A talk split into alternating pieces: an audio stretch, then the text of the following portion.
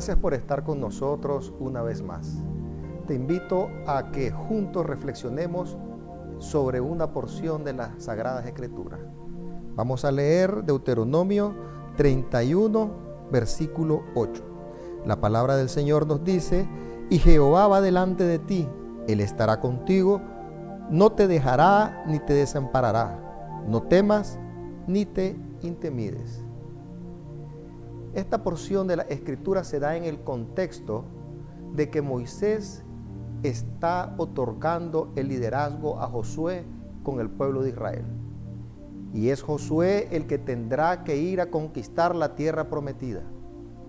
Y esta palabra profética es una palabra profética para ti y para mí el día de hoy, que lleva implícito una promesa de parte de Dios y un mandato que debemos de tomar en cuenta y cumplirlo.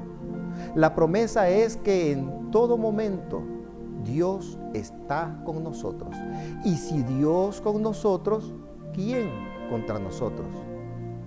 Es una promesa que se va a cumplir porque las promesas en Dios son en Él sí y en Él amén. La promesa dice que no nos va a desamparar. Eso significa que Él será tu provisión, que Él será tu protección todos los días en cada situación. Pero la promesa también lleva consigo un mandato. Dios nos dice, no temas, no temas.